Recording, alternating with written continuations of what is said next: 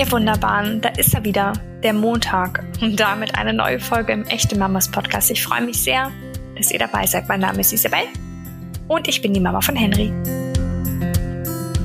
Natürlich wünschen wir uns Eltern immer, dass es unseren Kindern gut geht. Aber manchmal, da haben selbst die kleinsten Seelen schon mit großem Kummer, Schmerz oder Problemen zu kämpfen. Deshalb gibt es Menschen, die sich auf Therapie für Babys und Kleinkinder spezialisiert haben. Dabei ist diese Arbeit immer eine Zusammenarbeit mit der ganzen Familie. Denn es geht darum, ein möglichst harmonisches, unterstützendes Familiengefüge zu schaffen, in dem alle Mitglieder genau das bekommen, was sie brauchen. Ich habe mit Annalena Thomas über dieses besondere Thema gesprochen. Annalena ist Psychotherapeutin für Kinder und Jugendliche in Hamburg und nimmt uns mit auf die Reise und erzählt uns mehr über die therapeutische Hilfe für die Jüngsten unter uns. Übrigens, dieses Interview war tatsächlich eines der ersten, die ich für den Echte Mamas Podcast aufgenommen habe. Damals war ich noch schwanger. Kaum zu glauben. Ich bin mir allerdings sicher, dass man das in der Folge an meiner gepressten Stimme, weil mein Sohn Henry schon ordentlich auf meine Lungen gedrückt hat, auf jeden Fall hören wird. Unglaublich, dass diese wichtige Folge nun fast zwei Jahre später erst online geht. Aber ich finde es auch super schön und passend. Denn ab nächster Woche könnt ihr den Echte Mamas Podcast noch einmal ganz, ganz neu und ganz anders erleben. Denn ab nächster Woche stellt ihr die Fragen im Echte Mamas Podcast. Eure Community-Fragen werden im Echte Mamas Podcast von mir und vor allen Dingen von den ExpertInnen beantwortet.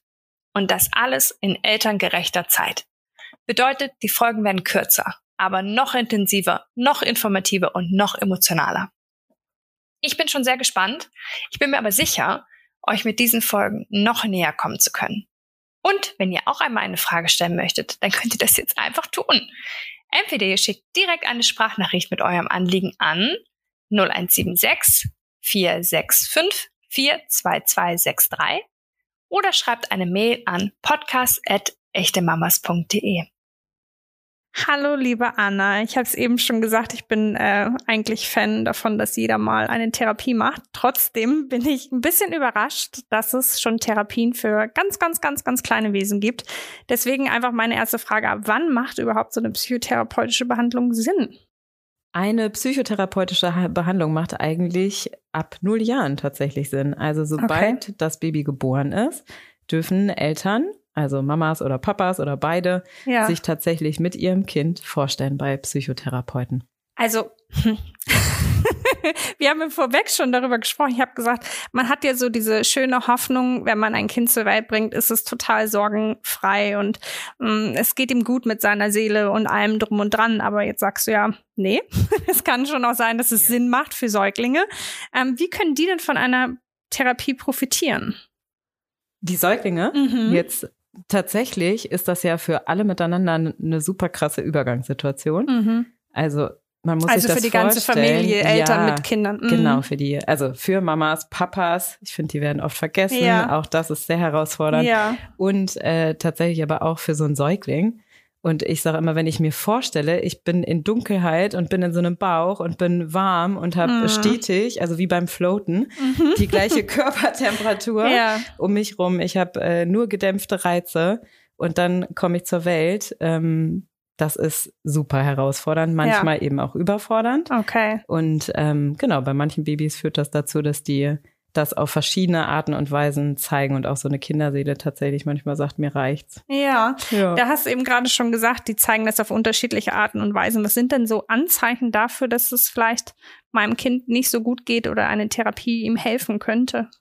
Also bei Säuglingen tatsächlich ähm, gibt ja so Klassiker, man nennt das Anpassungsstörungen. Mhm. Und ich würde ausspeiten, also wir gucken immer in den ersten drei Monaten ist Schreien total normal. Ja. Da ist auch äh, viel Schlafen, aber zu komischen Zeiten schlafen total normal. Mhm. Ähm, und das muss sich erst einspielen miteinander. Okay. Ähm, aber man sagt tatsächlich so, also exzessives Schreien. Es gibt da die Dreierregel von Wessel, das war ein amerikanischer Kinderarzt. Mhm. Ähm, sprich, wenn mein Baby länger als drei Stunden am Stück oh Gott mehr, ja, kann man sich vorstellen, ja. mehrmals als drei Tage in der Woche über einen Zeitraum von drei Wochen lang schreit. Aha. Und vor allem das Gefühl ist, ich kann es überhaupt nicht beruhigen. Ja, also okay. es ist so ein exzessives Schreien, mhm. ähm, egal was ich mache. Ähm, es kommt da nicht genau, raus. Es kommt okay. überhaupt nicht an. Äh, man kann sich vorstellen, ich sehe es auch schon ja. gerade bei dir. Es stresst extrem. ja. Es stresst ja schon nach kurzem, was ja gut ist. Also ja. Also Schreien alarmiert uns. Ja. Ähm, genau, dann zum Beispiel so, also dass es ein wirklich längerer mhm. Zeitraum ist und exzessives Schreien, wo das Kind sich nicht beruhigen lässt, alle mhm. gestresst sind, äh, dann gerne vorstellen, ähm, da keine Scheu haben. Manchmal aber auch tatsächlich ähm, Schlafstörungen. Okay. Das ist meistens, man sagt, so ein Baby hat nach dem ersten Lebensjahr einen Schlaf, ähnlichen Schlaf wie Erwachsene. Okay. Ähm, und es kann aber immer wieder Auffälligkeiten geben. Es hat auch was damit zu tun, dass die unterschiedliche REM-Phasen haben. Mhm. Also die schlafen anders als wir. Ja. Die schlafen auch so ein Säugling schläft ja 16 bis 20 Stunden, muss mhm. man sich mal vorstellen. ja. Und es wird immer weniger, also ja. also die werden immer wacher. Aber auch da Kinder sind super unterschiedlich, mhm. Säuglinge sind super unterschiedlich, genauso wie wir. Ja. Und ähm, wenn ich aber merke, mein Kind hat Ein- oder Durchschlafstörungen, ähm, so, also ab einem Jahr, also schläft echt, kommt nicht ins Schlafen, kann sich okay. nicht beruhigen, ähm, wacht ganz oft auf, braucht immer unbedingt mich, äh, mhm. kann sich da selber sch schlecht in Schlaf nuckeln zum Beispiel ja. oder schmusen äh, mit einem Kuscheltier oder Tuch, dann ähm, auch nicht scheuen. Also mhm. so kann sich das zeigen. Manchmal tatsächlich auch ähm, Übergänge Klassiker zum Füttern, also feste ja. Kost. Wann fange ich damit an? ja. Gibt's die unterschiedlichsten Theorien mhm. und Ideen? Äh, jeder so, wie es ihm gut tut. Ja. Ist auch jedes Kind unterschiedlich mhm. tatsächlich. Ähm, und auch jede Mami, jeder Papi ja. äh, entscheiden das unterschiedlich.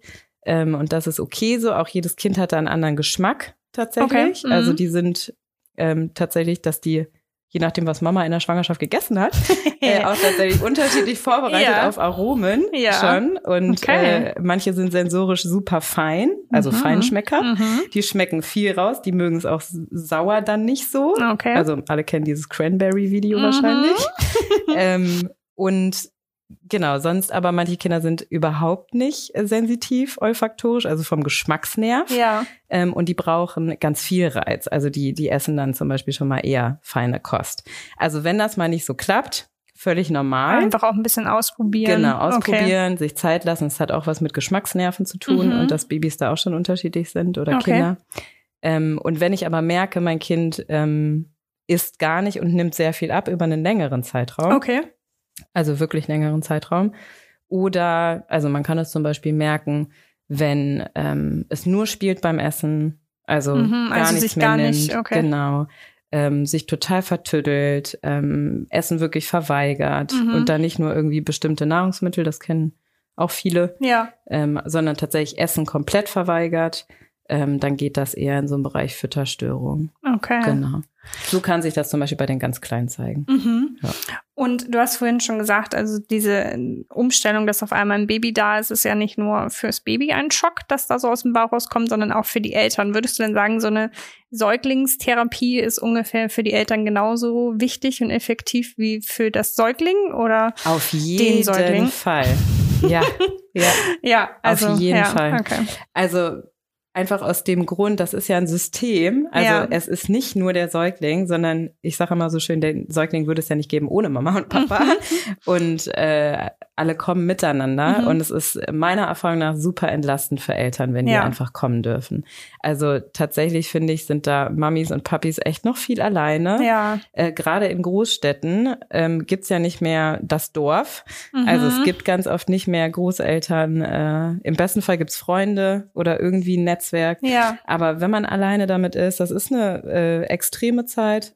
Da ist ganz viel Chance auch drin und mhm. Äh, aber auch manchmal Krise. Ja. Ähm, und es ist entlastend, einfach so einen unabhängigen Raum zu haben, ähm, wo vielleicht auch nicht eine Mama sagt, mach so, mach so, eine ja. Schwester sagt, mach so, mach so. Mhm. Ich mich selber als Frau vergleiche, wie mache ich es jetzt oder ja. mit anderen Mamas ähm, sondern einfach sein kann äh, und jemand, also ein Experte auch mal drauf schaut. Ja. Ähm, Mamas beruhigt und sagt, hey, das ist doch aber ganz gut, mhm. so du machst das super. Ja. Ähm, oder man, ich arbeite zum Beispiel viel mit Videografie, also dass wir Was zusammen das? Videos machen. Okay. Oder ja, die Eltern Home-Videos mitbringen mhm. ähm, und man gemeinsam mal drauf schaut. Aha. Und ganz oft ist das ja so, das kennen wir auch alle, ja. dass man sich selber viel negativer ja. bewertet, ja. Äh, als das überhaupt andere machen würden. Okay. Gerade weil Mamas super streng mit sich sind. Mhm. Und da sich mal zu sehen und auch irgendwie tatsächlich zu sehen, boah, ich mache das ganz schön gut. Gerade bei einem ersten Kind sind oft Unsicherheiten ähm, genau, tut total gut. Einfach so. Ich kann es mir voll vorstellen, weil ich glaube, irgendwie viele fühlen sich irgendwie, wie du sagst, gerade beim ersten Kind einfach so maßlos überfordert mit vielen Dingen. Und wenn gerade wenn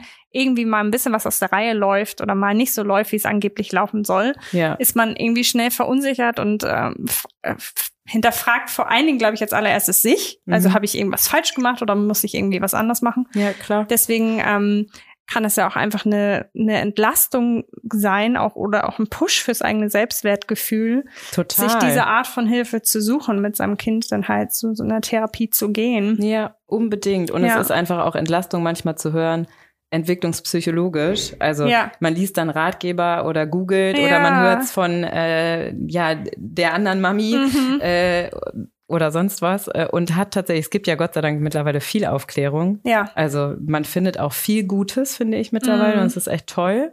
Da hat sich viel getan. Aber so manches tatsächlich einfach mal zu hören, nein, das ist völlig normal und Kinder sind auch Menschen, ne? Ja. Also so wie wir Sachen unterschiedlich verarbeiten und erleben und machen können, können das tatsächlich Säuglinge auch, auch wenn es da irgendwelche Normen gibt. Ja. Normen sind gut zum Orientieren, aber äh, auch nicht irgendwie die Goldwaage. Ach, ich finde, ich habe das gemerkt, sobald ich bin eigentlich nicht jemand, der immer viel gegoogelt hat, wenn ich irgendwie keine Ahnung Kopfschmerzen hat oder so, musste ich mir nicht gleich ergoogeln, ob ich einen Tumor im Kopf habe. Aber sobald ich schwanger war, habe ich so wahnsinnig viel im Internet gesucht und fand mich super nervig dafür, weil ich habe das bringt mir gar nichts. Ich bin immer äh, verunsichert aus dieser Google-Suche rausgegangen. Ähm, ich glaube, es ist schwer, mh, sich davon frei zu machen, halt nicht überall immer diese Bestätigung oder diese Sicherheit zu suchen. Ja. Und das ist halt irgendwie gefährlich, weil da oft halt was steht, was nicht hilft, sondern ja. nur irgendwie die Panik noch viel ja. schlimmer macht. Aber das ist zum Beispiel schön, dass du sagst, das, was ich eigentlich unter Therapie mhm. Ziel, ich sage jetzt mal Ziel verstehe, ja. dass Mamas und auch Papas ein gutes Bauchgefühl entwickeln können. Okay. Zu sagen, okay, so mache ich das und so mache ich das mit meinem Kind mhm. ähm, und das bestärke ich zum Beispiel. Also ich gucke eigentlich mit Mamas und Papas und dem Säugling zusammen oder dem Kind, je nachdem wie alt, ähm, was ist da los, was ja. unterstützt euch und dass tatsächlich die Experten, also ich gehe immer davon aus, die sind Experten für mhm, sich okay. äh, und die haben äh, Ressourcen und Möglichkeiten, um gut miteinander zurechtzukommen, aber das darf sich auch finden mhm. und entwickeln und dass eine Mama äh, wieder auf ihr Bauchgefühl hören kann, tatsächlich ja. in sich rein spüren kann und so mache ich das jetzt. Also auch mit einer Überzeugung. Ja, also auch dabei ähm, bleiben kann ja. ne? und sich nicht irgendwie ja. von äußeren Meinungen denn doch nochmal schnell ja vom eigenen Bauch wieder wegbringen ja. lässt. Und das ja. kennen wir ja alle bei allen Sachen, aber es gibt äh, bei nichts, glaube ich, stärker als ähm, bei, ich habe eine Verantwortung für mein kleines ja. Wesen, was in mir heranwächst. Ja. Äh, das haben eben Mamas ganz, ganz besonders. Das ist eine super sensible Zeit, wo man mhm. einfach auch unsicher sein darf. Ja. Und manchmal braucht es da eben, ja, auch jemand an der Seite, der sagt, ähm, hör auf dein Bauchgefühl, wie mhm. ist es mhm. denn überhaupt? Oder mhm. red auch mal über deine Sorgen, deine Unsicherheiten. Und die dürfen auch sein, man muss sich nicht immer sicher sein. Ja. Also ich glaube, das ist das Größte, was man irgendwie eh lernen darf.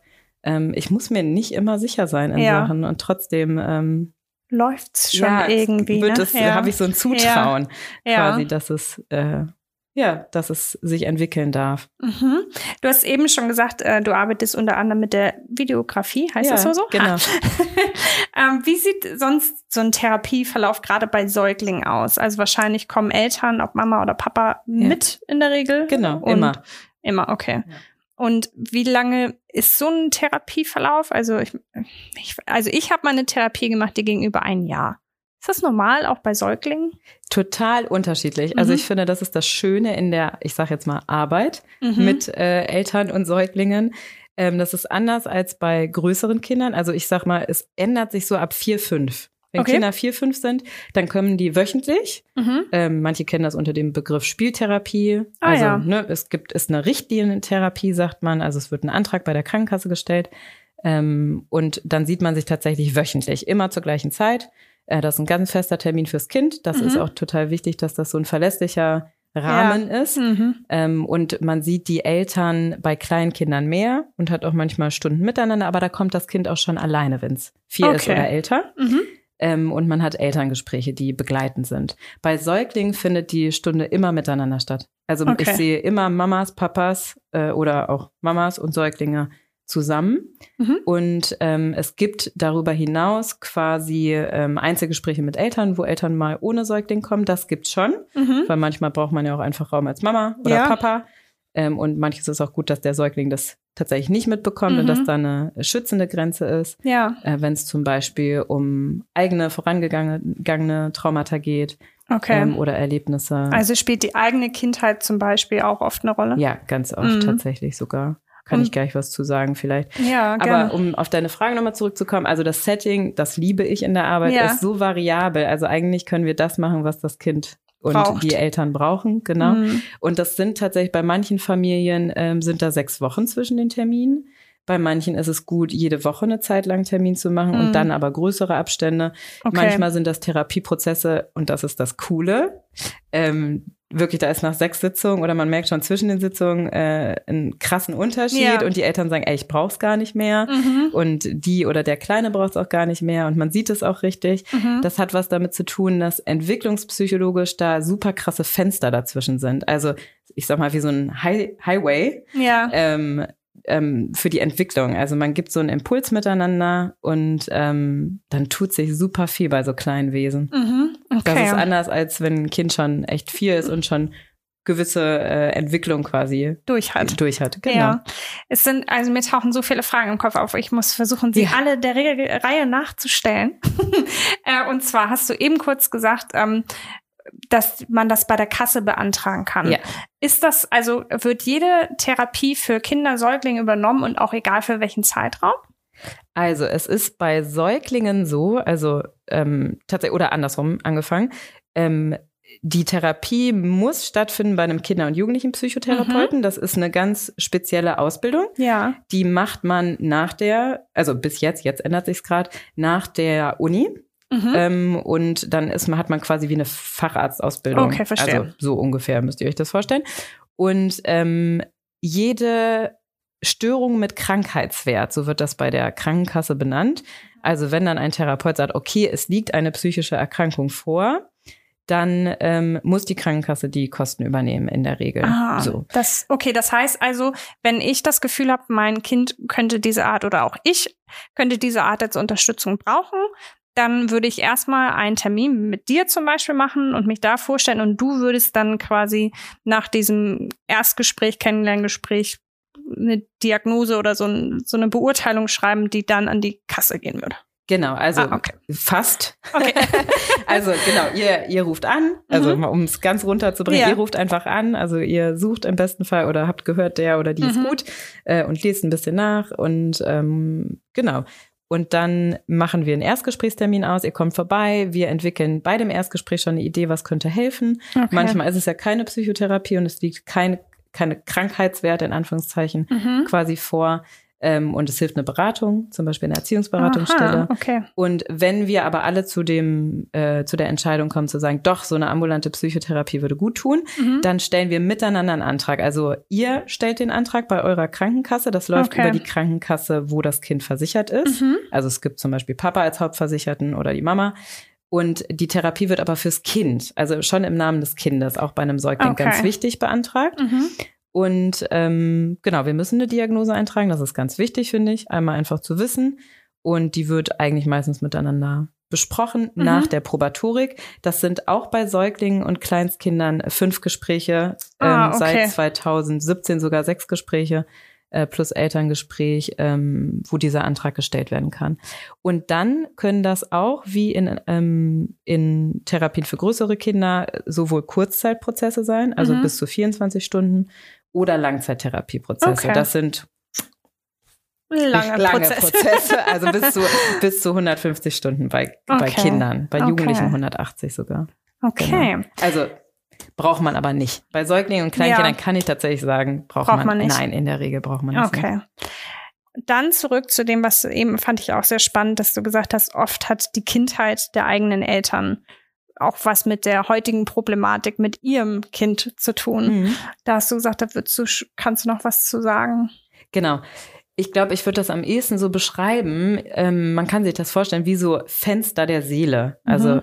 die nochmal aufgehen. Und das kennen wir alle. In Übergangszeiten sind wir nochmal sensitiver. Ja. Also zum Beispiel, wenn um die 30er, sage ich jetzt mal, mhm. äh, merkt man so, oh krass, man kommt in eine andere Phase ähm, und man merkt, da geht irgendwie, manchmal gehen da nochmal alte Themen ja. los. Ist zum Beispiel bei vielen, dass die da nochmal eine eigene Psychotherapie beginnen. Ähm, jetzt passiert das ja nicht immer, mhm. ähm, vorher schon. Und jeder Mensch fast, also die meisten Menschen haben ja Höhen und Tiefen ähm, und auch Krisen durchlebt und manches davon ist eben schon verarbeitet und geheilt und manches noch nicht. Ja. Und so eine Geburt oder überhaupt schon eine Schwangerschaft, also es ist nie, die Geburt ist ein äh, besonderes Ereignis, aber auch überhaupt ähm, schon vor der Schwangerschaft auch dieses Thema, will ich Mama werden? Mhm. Super ambivalentes Thema. Ja. Also, ne, das ist, es gibt kein Thema, wo man mehr Widersprüche in sich hat. Mhm. Bei Wunsch tatsächlich schon. Ja. Ähm, auch als Paar miteinander. Also, wie ist das für uns? Es ist eine Riesenumstellung. Und in diesem Zeitraum von dann, okay, ich empfange oder hab empfangen und äh, entbinde, ähm, und auch die Zeit danach. Ja. Aber es ist tatsächlich wie so ein, wie so ein großes Fenster von der Seele in mhm. dieser Übergangsphase, das sich öffnet. Und da kommen tatsächlich dann manchmal nochmal alte Themen auf den Tisch aus der eigenen Kindheit. Also tatsächlich unbewusst so ein bisschen so, ja. okay, wie habe ich meine Kindheit erlebt? Und mhm. natürlich ist es irgendwie präsenter, weil ich mich Klar. schon damit auseinandersetze. Ähm, ja, was kommt da jetzt auf mich zu? Ja. Ähm, ich fantasiere schon, ich habe Ideen, ich habe Bilder und die erinnern mich manchmal einfach an eigene Kindheit mhm. Ähm, oder an meine eigene Mama oder Papa. Ähm, und ich bin damit äh, in Auseinandersetzung. Wie will ich denn als Mama werden? Ja. Wie will ich als Pärchen werden? Ich will nicht so werden, zum Beispiel wie meine Eltern oder oder. Ja. Ähm, und auch hormonell mhm. ist es ja eine riesen anstrengende Phase mit ganz viel Umbauprozessen ja. körperlich, ähm, dass da einfach und es hängt zusammen Körper, Geist und Seele, mhm. dass da so alte Themen, die vorher noch nicht äh, gut äh, geheilt waren oder auch geheilt waren und kommen trotzdem nochmal auf den ja. Tisch. Auch das gibt es. Ja. Äh, genau, nochmal einfach so aufploppen. So würde ich das jetzt mal nennen. Ach, ich würde so gerne sagen, das ist mir nicht so ergangen. Aber tatsächlich habe ich genau die gleiche Erfahrung gemacht. Ja. Also ich war, ähm, ich glaube, ab dem zweiten Monat meiner Schwangerschaft war ich ein bisschen erschrocken, was wieder so hochgekommen ist. Ja. Und bei mir war es vor allen Dingen das, das Letzte, was du gerade sagtest, der Fall. Ich habe gedacht, hä? Es war doch alles so schön bearbeitet und in so hübschen Kästchen in so einem Schrank verstaut. Und es war halt, als hätte einmal jemand da durchgefegt und einfach jede einzelne Kiste wieder aufgemacht und alles ausgekippt. So, und da habe ich ja auch gedacht, das ist also klar befinde ich mich in der Schwangerschaft in einer Ausnahmesituation, auch hormonell und auch gedanklich und emotional, aber ich war schon erschrocken, wie krass die Auswirkungen sind. Also bei mir, ich glaube, es geht nicht jedem so, aber dass es schon einfach so sein kann, dass du denkst, hoppala, hoppala, da ist sie die Vergangenheit. ähm, genau, und deswegen kann ich mir gut vorstellen, dass das ähm, einfach viel aufrührt, was danach ja, nur weil das Kind auf einmal auf der Welt ist, ja nicht einfach wieder weg ist. Nee, genau.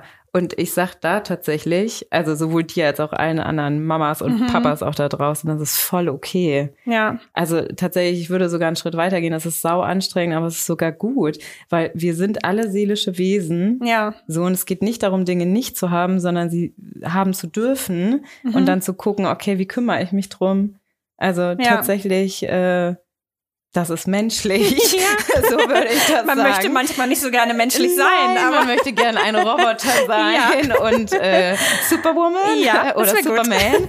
äh, genau und äh, ja, super anstrengende Phase, ja. herausfordernde Phase und auch einfach nicht nur bei dir, sondern tatsächlich so eine Phase, wo das bei vielen losgeht. Mhm. Ähm, auch wenn da Themen vorher schon bearbeitet wurden und dann ist einfach wirklich wichtig, sich selber lieb zu haben, Mitgefühl mit sich zu haben, sich Unterstützung zu holen, ja. äh, sich einzumummeln, sonst was. Ja. Also Sport zu machen, ja. egal, alles, alles, was einem gut tut. Ähm, und da echt achtsam und liebevoll mit sich zu sein. Ich habe auch festgestellt, dass es hilft, dann immer darüber zu reden. Also bei mir kommt das dann manchmal ganz plötzlich von jetzt auf gleich. Und dann habe ich immer so eine Traurigkeit. Ja. und das habe ich meinem Mann dann immer so gesagt. Ich habe gesagt, keine Ahnung warum, aber ich, also ich, jetzt habe ich, also die Traurigkeit ist gerade echt groß. so. Ja. Und das hat mir so geholfen, weil ich dann nicht mehr das Gefühl hatte, ich musste, also ich hätte mich überhaupt nicht zusammenreißen können, weil das war auf einmal emotional so viel. Ja, gut so. Dass das irgendwie äh, gar nicht irgendwo hin konnte. Deswegen glaube ich, ist es auch gut, das anzunehmen und dann auch mal einfach auszusprechen. Und das ist die Kunst. Ja. Ne? Also du kannst das. ja, nicht immer. Aber das, ja, und wer schon. Ja. Aber tatsächlich ist das die Kunst. Und ähm, wenn ich das in der Kindheit gelernt habe, zum Beispiel, dass ich mhm. das durfte mhm. ähm, und ich das auch kann, also man nennt das Symbolisierungsfähigkeit oder auch etwas versprachlichen können, ähm, das kann ich aber nicht immer. Nee. So manchmal kommt da eine Sturzwelle und ich habe eher eine Panikattacke ja. und ich weiß überhaupt nicht, was los ist. Mhm. Und dann geht's zum Beispiel in der Psychotherapie darum zu gucken, ähm, auch den Mamas und Papas den Raum zu geben und miteinander zu entdecken, okay, welche Themen melden sich denn dann nochmal? Ja. Welche Themen wollen nochmal gesehen werden? Welche wollen nochmal getröstet werden?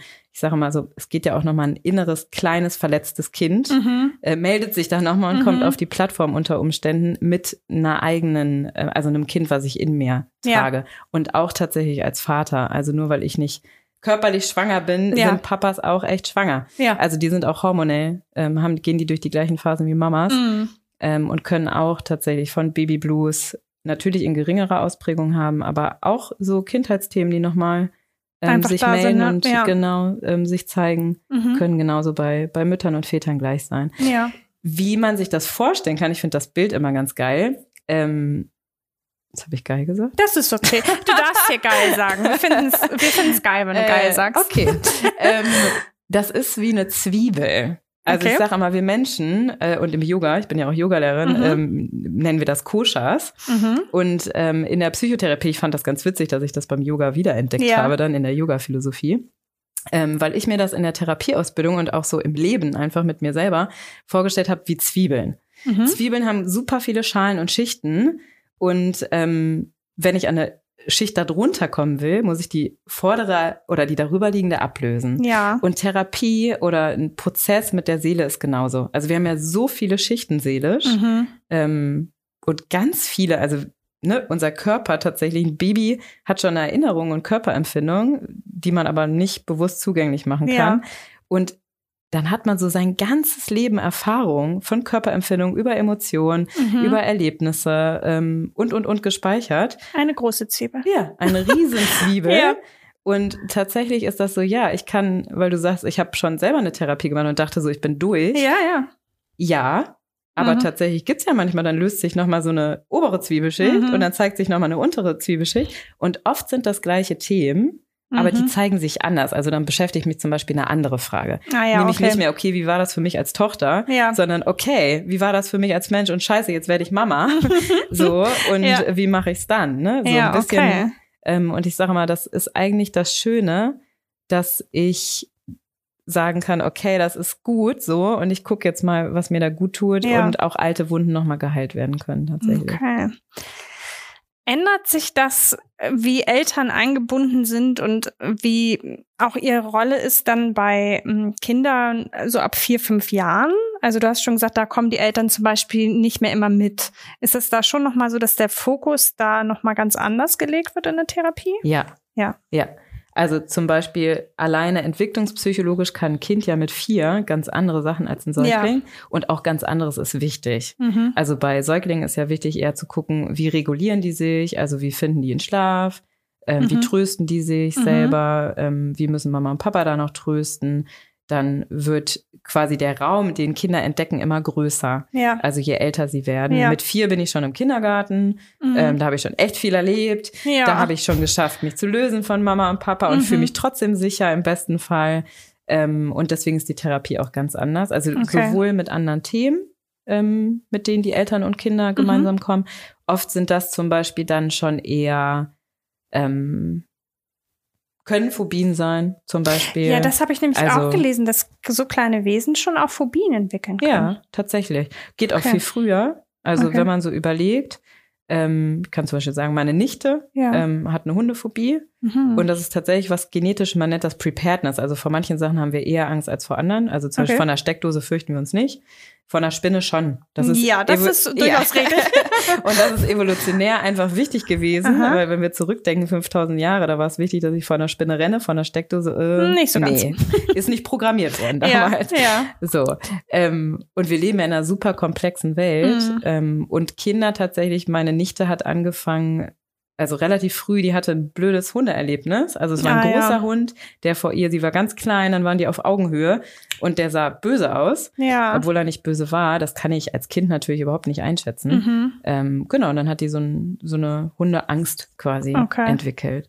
Also Ängste sind ganz normal mhm. und bei Kindern gucken wir auch immer die, also psychische Erkrankungen legen sich tatsächlich meistens auf die entsprechende Entwicklungsphase. Mhm. Also zum Beispiel ein Kind mit fünf, sechs entwickelt so eine Angst, dass Mama und Papa sterben können. Ah ja. Weil es tatsächlich kognitiv das erste Mal begreift, ja, also vorher sterben zwar welche, ja. aber da ist die Kinderidee, die kommen ja wieder. Ja. Die sind nicht weg. Das kann ich mir als Kind gar nicht vorstellen. So mit Einschulung, also meistens tatsächlich, manche Kinder schon ab fünf, aber meistens so sechs und aufwärts, mhm kriege ich eine Idee davon, was Tod bedeutet. Okay. Also dann, das ist beängstigend. Ja, und das ist tatsächlich ja. super beängstigend. Ja. Ähm, sowas ist oft Thema in der Therapie mhm. und das ist natürlich eine andere Herangehensweise und dann ist was anderes wichtig, ganz viel Spiel zum Beispiel. Ähm, und sich das, dass sich die Angst schon ausdrücken darf. Also ich ja. zeichne dann mit Kindern zum Beispiel. Ähm, das würde ich jetzt mit einem Säugling natürlich nicht machen, weil der nicht zeichnen ja. kann und die, die Angst sich anders abbildet, ja. nämlich eher im Gespräch mit Mama und Papa okay. und mit dem, was ich beobachte und mhm. was ich fühle. Mhm. Ähm, da ist die Angst bei einem kleineren Kind zum Beispiel, ähm, ja, zeigt sich mehr eine Anpassungsstörung tatsächlich. Mhm. Okay. Also ich will nicht in die Kita gehen. Ich werde ja. ganz oft krank, also wirklich sehr, sehr oft krank. Ähm, ich mag nicht essen ähm, ich kann nicht schlafen. Mhm. So, das sind eher, eher Themen von kleineren und ab vier verändert sich es tatsächlich. Es hat ganz viel mit, mit Gehirnentwicklung auch zu tun.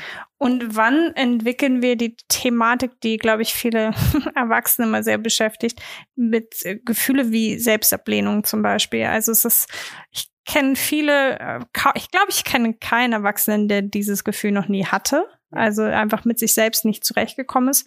Ab wann ist das so, dass, dass Kinder auch im Kampf mit sich selbst sind. Ja. Also man sieht das ja manchmal bei schon so eineinhalbjährigen, sage ich jetzt mal, dass die sich mhm. selber schlagen mhm. ähm, oder den Kopf nehmen und irgendwo gegendonnern. Es gibt das auch ganz früh, ja. aber ohne, dass ein Kind das natürlich versprachlicht. Ja. So. Okay. Manchmal sagen die dann böse, Lisa zum Beispiel mhm. jetzt, wobei es bei Jungs mehr vorkommt. Okay. Ähm, tatsächlich, es hat was damit zu tun, dass es in uns und äh, schon angelegt ist, dass wir äh, Wut als Mädels eher zügeln. Mhm. Ähm, ist aber auch ein bisschen Temperamentsfrage. Mhm. und äh, als Jungs auch das eher rauslassen, rauslassen. dürfen. Mhm. Genau, das ist tatsächlich gesellschaftlich immer noch leider so. Ja. Ähm, aber auch einfach ein bisschen temperamentsbedingt. Da sind Kinder auch unterschiedlich. Ähm, das nennt man so selbstverletzendes oder autoaggressives Verhalten. Das hat auch schon was manchmal damit zu tun, dass ein Kind die Idee von sich entwickelt, nicht gut zu sein. Ja. Aber auch manchmal tatsächlich einfach, ich kann Spannung nicht aushalten. Okay. Und diese Idee, ich bin wirklich, ich mag mich nicht und ich bin schlecht, das entwickeln Kinder meistens ähm, ab Grundschule, würde ich echt mhm, sagen. Okay. Und das hat was damit zu tun mit dem, was ich gerade gesagt habe. Man nennt das Theory of Mind. Also das Gehirn entwickelt sich zwischen vier und fünf am meisten. Mhm. Und das ist der Zeitpunkt, wo ich selber anfangen kann, dass ich mich sehe in einem Gegensatz zu anderen. Ja, man fängt an, sich zu vergleichen. Genau. Ne? Ja. Also das geht vorher nicht. Ja. Vorher hat äh, meine Realität ist die Realität von ja. allen als ja. Kind. und ähm, das verändert sich. Das ist ein Riesenschritt ja. tatsächlich. Und wenn ich dann noch eingeschult werde oder auch im Kindergarten, also manche Kinder sind einfach echt früh mhm. und weit entwickelt und sehr kluge Köpfe. Ja. Ich nenne das bewusst mal Köpfe. Ja. Die gucken auch links und rechts schon oder haben schon besonders viel gehört, äh, was sie auch nicht gut können oder mhm. einfach ein strenges Umfeld. Die ähm, können das auch mit fünf schon formulieren, dass die sagen, ich mag mich nicht. Okay. Oder ich bin immer böse, Mama. Oh, oder ja, so.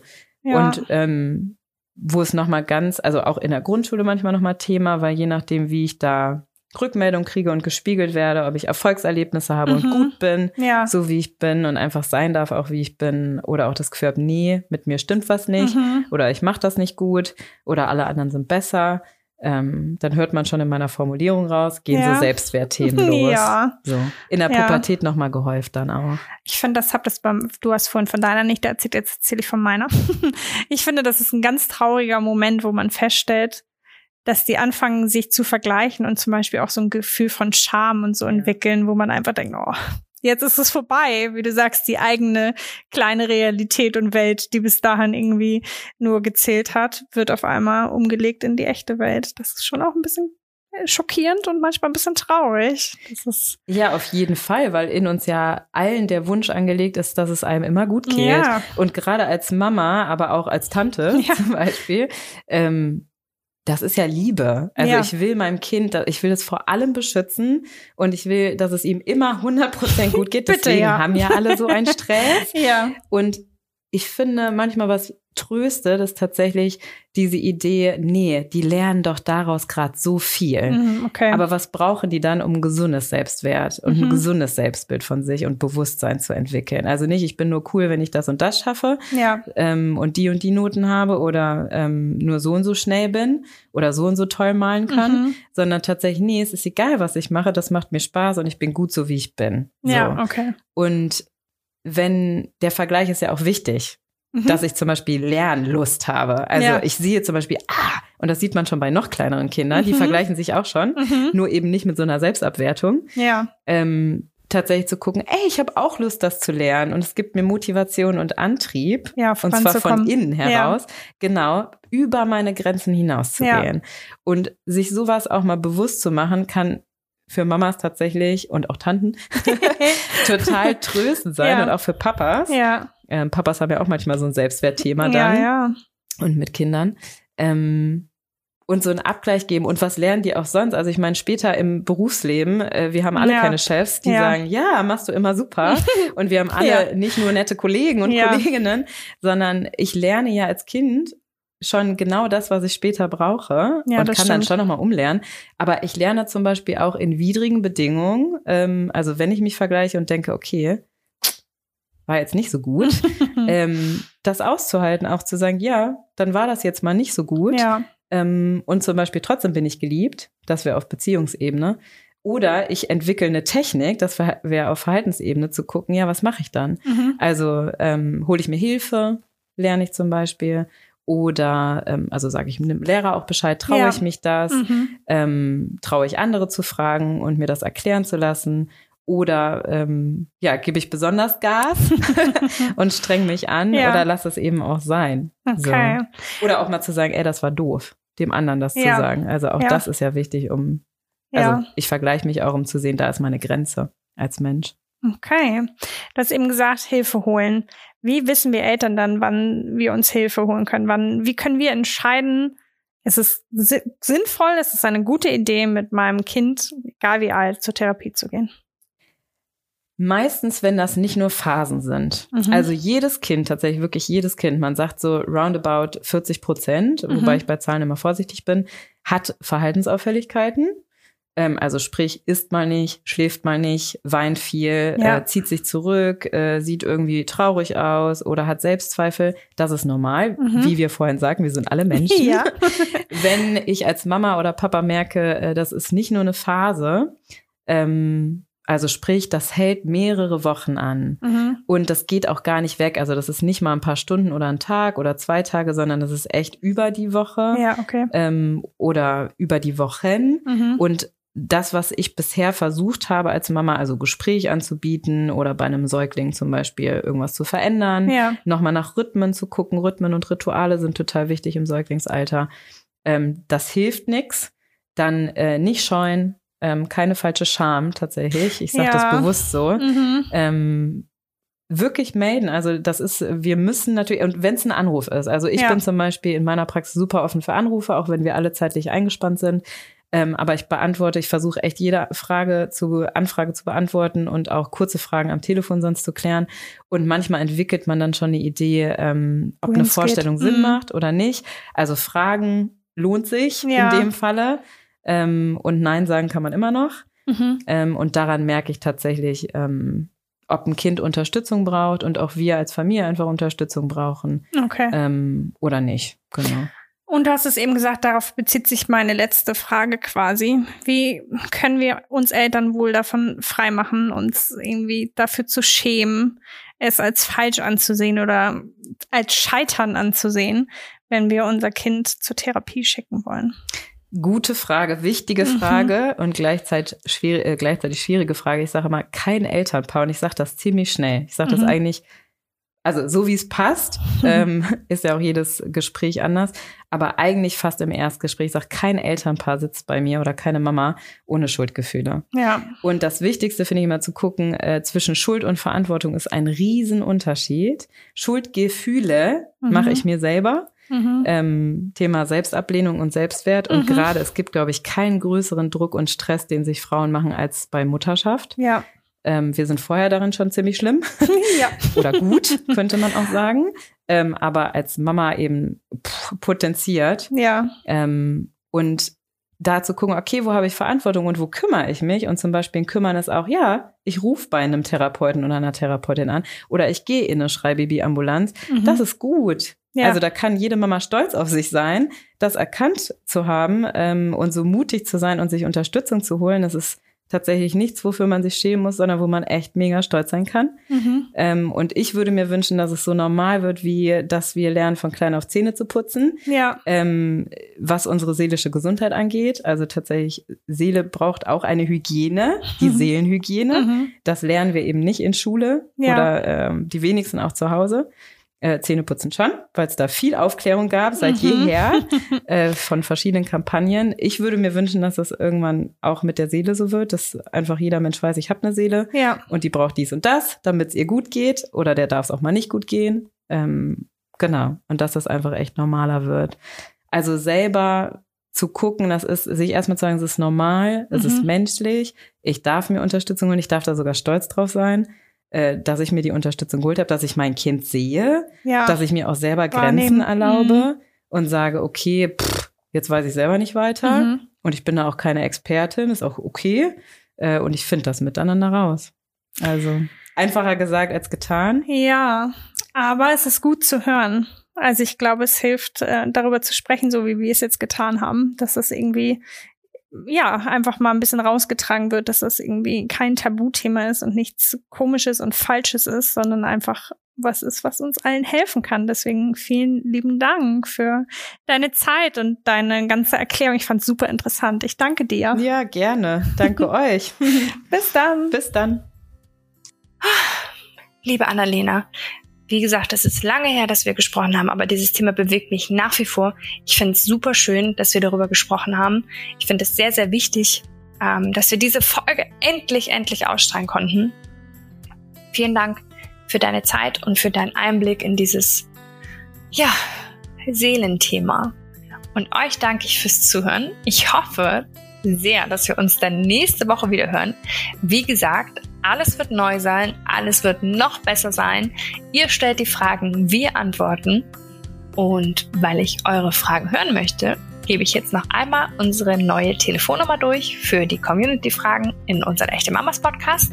Das ist 0176 465 422 63 oder ihr schreibt eine Mail an podcast.echtemamas.de. Und damit ihr die neuen Folgen auf gar keinen Fall verpasst, unbedingt jetzt abonnieren drücken. Bis dann, ihr Wunderbaren.